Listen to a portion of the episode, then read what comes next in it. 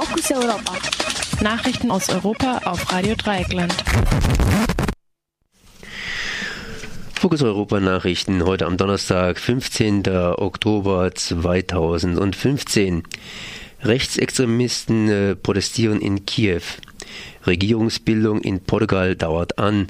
Ankara zwei mutmaßliche Täter des Anschlags bekannt gegeben. Slowakische und tschechische Polizistinnen sollen an der ungarischen Grenze aushelfen. Rechtsextremisten protestieren in Kiew. Am neu geschaffenen Feiertag des, Landes, des Landesverteidigers haben am gestrigen Mittwoch die Rechtsextremisten von Svoboda und dem rechten Sektor in Kiew äh, demonstriert. Am sogenannten Marsch der Helden nahmen rund 2000 Personen teil und forderten unter anderem die Freilassung von Gesinnungsgenossen. Einige Demonstrantinnen trugen Bilder des Ukrainers Stepan Bandera vor sich her, der im Zweiten Weltkrieg einen unabhängigen ukrainischen Staat ausgerufen und mit den Nazis kollaboriert hatte Bandera ist unter anderem für die Separatisten im Osten des Landes eine Reizfigur. Laut Polizeiangaben wurden zehn Personen verhaftet und mehrere Pistolen, Messer und Feuerwerkskörper beschlagnahmt. Regierungsbildung in Portugal dauert an. Keine große Koalition. In Portugal ist der Versuch, eine große Koalition zwischen Konservativen und Sozialisten zu bilden, wohl gescheitert.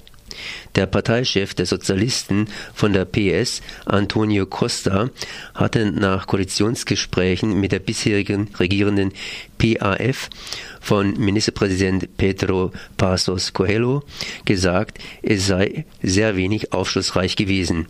Die PHF hatte nach dem Verlust der absoluten Mehrheit ohne die PS keine Regierung gebildet und hatte nach der Wahl darauf gesetzt, dass das zerstrittene linke Lager sich in der Vergangenheit nicht einigen konnte.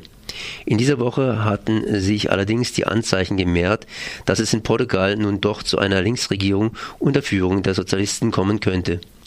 Noch vor dem letzten Treffen zwischen PS und PAF am Dienstag hatte die Chefin des Linksblockes BE, Katharina Martins, am Montag bekannt gegeben, dass ihre Partei eine Regierung zusammen mit den Sozialisten bilden wolle.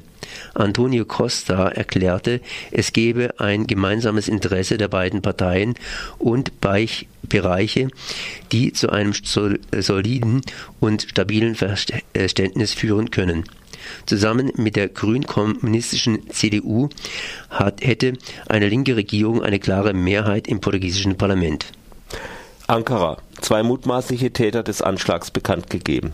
Fünf Tage nach dem Anschlag auf eine Friedensdemonstration in der türkischen Hauptstadt Ankara mit 97 Toten hat die Regierung die Namen zweier mutmaßlicher Attentäter bekannt gegeben.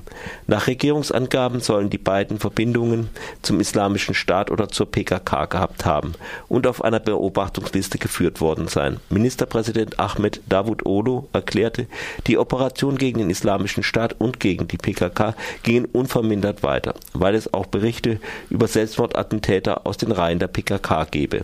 Wir haben diese Bedrohungen gleichzeitig, sagte äh, Davut Olo. Unterdessen wurde der Polizeichef der Hauptstadt von seinem Posten enthoben und der Leiter des Sicherheits- und Geheimdienstabteilung suspendiert.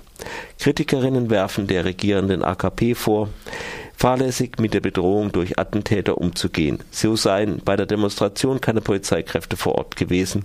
Zudem werden Überlegungen lauter, denen zufolge die AKP sogar in die Anschläge verwickelt sein soll, um vor allem die kurdische Opposition vor den Wahlen zu schwächen. Slowakische und tschechische Polizistinnen sollen an der ungarischen Grenze aushelfen.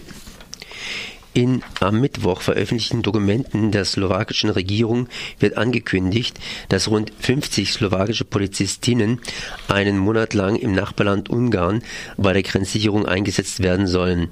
Konkret geht es dabei um die ohnehin schon mit einem Zaun gesperrte Grenze Ungarns zu Serbien.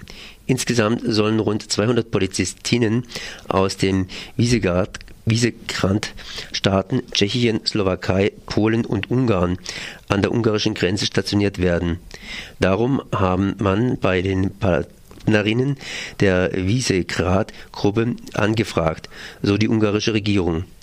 Wenn Tschechien, Polen und die Slowakei und Ungarn ihre Kräfte bündeln, wird das einen wichtigen Beitrag dazu leisten, die Schengen-Außengrenzen zwischen Ungarn und Serbien zu sichern, sagte der slowakische Regierungschef Robert Fico. Die Art der Beteiligung Polens ist allerdings noch unklar.